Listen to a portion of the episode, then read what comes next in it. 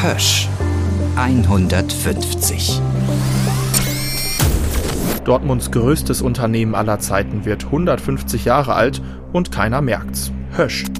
Seit 30 Jahren gibt es diese Firma nicht mehr, auf dem Papier zumindest. Ja, Hösch, das ist ja alles eigentlich, weil da bin ich aber auch damals groß geworden. Doch Hösch lebt weiter. In den Köpfen, in den Herzen, in der ganzen Stadt. Wir hatten Kinderfest im Höschpark. Ich habe im Höschbad schwimmen gelernt. In der Siedlung alle Väter arbeiteten auf der Hütte, wie man damals sagte. Eine unglaubliche Geschichte. Gegründet im Kaiserreich, zwei Weltkriege überstanden, das Wirtschaftswunder möglich gemacht. Dann kamen Krisen, Proteste, große Streiks und schließlich das spektakuläre Ende. Ich sage für diese Belegschaften, das ist Denver klein im Ruhrgebiet. Die erste feindliche Übernahme der deutschen Wirtschaftsgeschichte schockte das ganze Land.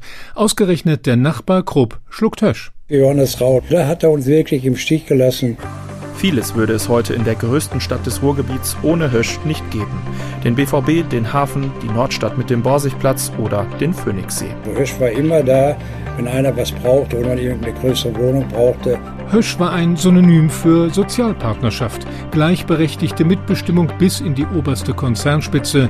Das gab es nur in Dortmund. Aber es gab auch eine Kehrseite. Hösch setzte machtvoll seine Interessen durch, mal mit sanftem Druck hinter den Kulissen, mal mit der offenen Drohung, in eine andere Stadt zu gehen. Hösch 150. Ich finde es großartig, dass ihr das macht. Erstmal auch so ein Podcast. Diese Geschichte eines einzigartigen Unternehmens wollen wir erzählen.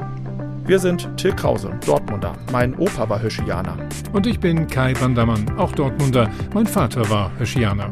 Ich berichte seit mehr als 30 Jahren über Hösch und habe das Auf und Ab miterlebt, die großen und die schweren Zeiten. Es geht um den Stolz der Stahlkocher. Es geht um lebensgefährliche Arbeit und die Belastung durch zermürbende Schichtarbeit. 36 Jahre.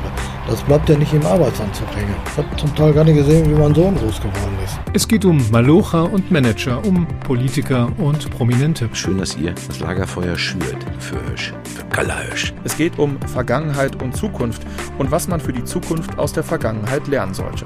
Die echten Höschs waren gegangen. Übrig blieb der einzig wahre, Karl Hösch. Hösch 150, demnächst auf allen bekannten Podcast-Plattformen. Der Podcast, der erklärt, wie Dortmund zu der Stadt wurde, die sie heute ist.